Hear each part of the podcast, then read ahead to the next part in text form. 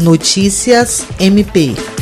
O Ministério Público Federal e o Ministério Público do Acre expediram recomendação conjunta à Secretaria de Estado de Saúde do Acre, orientando as medidas a serem tomadas após a edição de portaria pelo Ministério da Saúde sobre o atendimento de profissionais de saúde em caso de interrupção legal da gravidez. De acordo com a recomendação, a comunicação de casos de interrupção legal de gravidez devem ser feitas apenas para fins estatísticos, para formulação de políticas públicas de segurança e para policiamento, sem informações pessoais da vítima, exceto em consentimento expresso dela para que o crime seja apurado pela polícia ou quando absolutamente incapaz. Nos casos de procedimentos realizados com acompanhamento médico, a CESACRE tem 15 dias de prazo para comunicar sobre o acolhimento do que foi recomendado, estando alertada para a possibilidade de responsabilização em caso de negativa.